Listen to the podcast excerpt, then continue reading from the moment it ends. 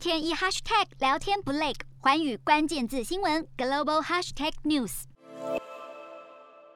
新加坡单日确诊人数出现明显下降之后，当局松绑了部分防疫措施之后的第一个周末，刚好又碰到了感恩节的连假，因此您可以看到街上，甚至是商场以及小卖中心，还有餐厅，都明显出现人流。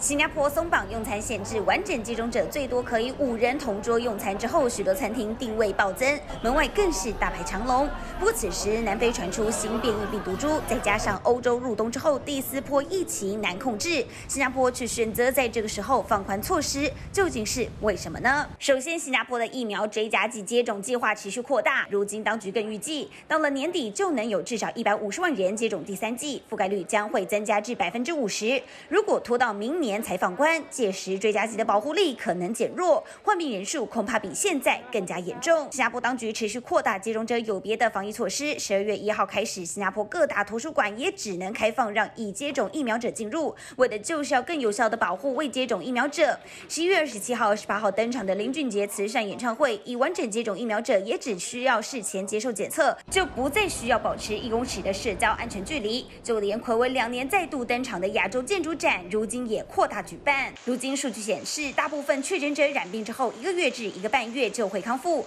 因此当局认为已经可以在可控制的范围之下增加群体对病毒的抵抗力。再加上接近年底佳节，想要外出的人会越来越多，逐步放宽才能避免社交活动突然增加。新变种病毒株入侵亚洲，新加坡卫生部十一月二十六号也宣布，十四天内曾经到访过南非、莫桑比克等等非洲七个国家的旅客，就算已经取得了入境签证，十一月二十八号。起一律不准入境或者是过境新加坡。至于新加坡公民以及有种居民入境之后必须接受十天隔离，就怕一个不小心疫情再度沦陷。瞄准新南向商机，剖析东南亚发展。我是主播叶思敏，每周五晚间九点记得锁定，看见新东协就在环宇新闻 MOD 五零一中加八五凯擘二二二及环宇新闻 YouTube 同步首播。